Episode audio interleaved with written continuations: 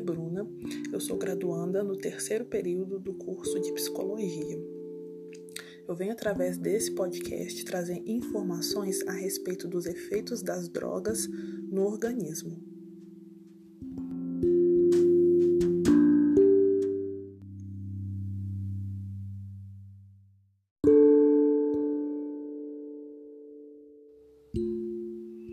Primeiramente, é importante é, esclarecer a definição de drogas. De acordo com a Organização Mundial de Saúde, droga seria qualquer substância não produzida pelo, pelo organismo que tenha propriedade de atuar sobre seu sistema e produzir alterações funcionais.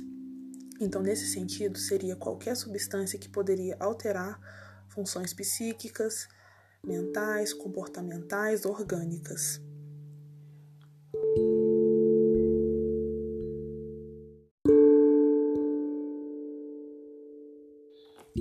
As drogas podem ser classificadas de diversas formas, é, inclusive de acordo com as origens, os efeitos produzidos no organismo e do ponto de vista legal.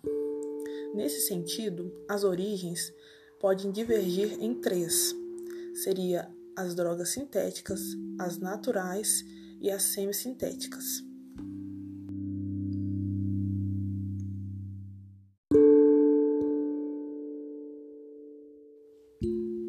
As drogas naturais é, são extraídas da natureza, como por exemplo a maconha e o tabaco.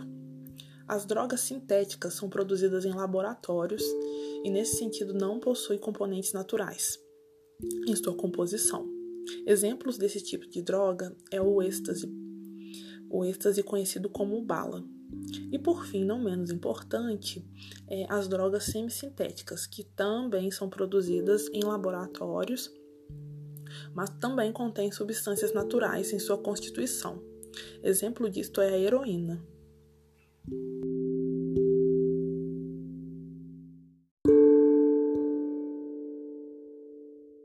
No quesito legal, a gente encontra as drogas lícitas e as ilícitas. É, exemplos de drogas lícitas são o álcool e o tabaco, que pode ser encontrado facilmente, comercial, comercialmente acessível. Também as drogas ilícitas, né, como por exemplo a maconha, a cocaína, entre outras.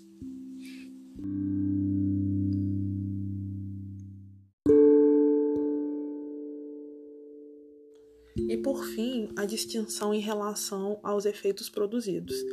Nessa, nessa distinção, a gente encontra as, as drogas depressoras, as estimulantes e as alucinógenas.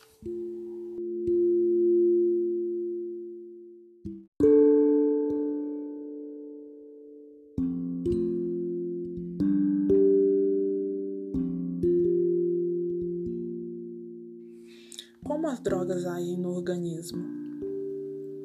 As, dro as drogas psicotrópicas é, são substâncias químicas que agem principalmente no sistema nervoso central, é, que é onde altera temporariamente a percepção, né, o comportamento, a consciência.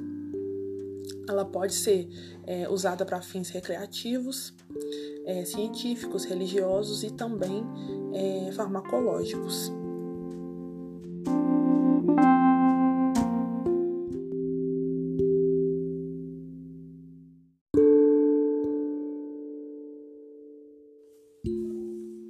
Os efeitos que as drogas causam no cérebro ou no sistema nervoso central é, estão relacionados principalmente com a ação sobre os neurotransmissores. Os neurotransmissores atuam na resposta inibitória ou excitatória entre os neurônios. Muitas drogas atuam de forma a aumentar o tempo de ação de alguns neurotransmissores, dando assim uma sensação de prazer ao consumidor. Um exemplo é a ação do êxtase né, no cérebro, que leva os neurônios a liberarem serotonina, a molécula de prazer e sensação de bem-estar.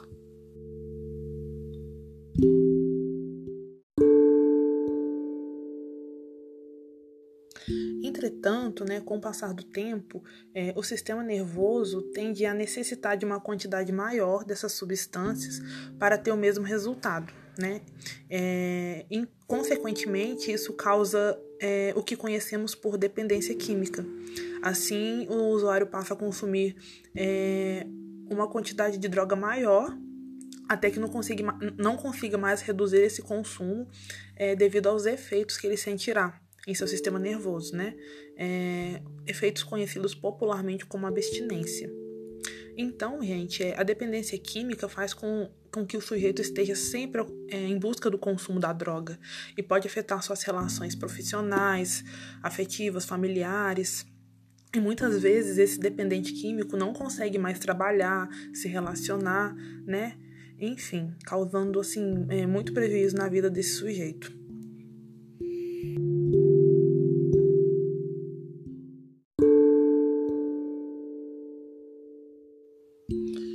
Comentado anteriormente, as drogas psicotrópicas dividem-se em três grupos: depressoras, estimulantes e alucinógenas. As drogas depressoras apresentam a característica de causar uma diminuição na atividade cerebral e de certos sistemas específicos do sistema nervoso central. É, como consequência, há uma tendência de diminuir a atividade motora. Né? Então, você vê a diminuição da atividade motora, da reatividade à dor e da ansiedade. É, e é comum também um efeito euforizante inicial e posterior e um aumento da sonolência também. Exemplos dessa droga, dessas substâncias depressoras, é o álcool, os barbitúricos, os opioides e também os benzodiazepínicos.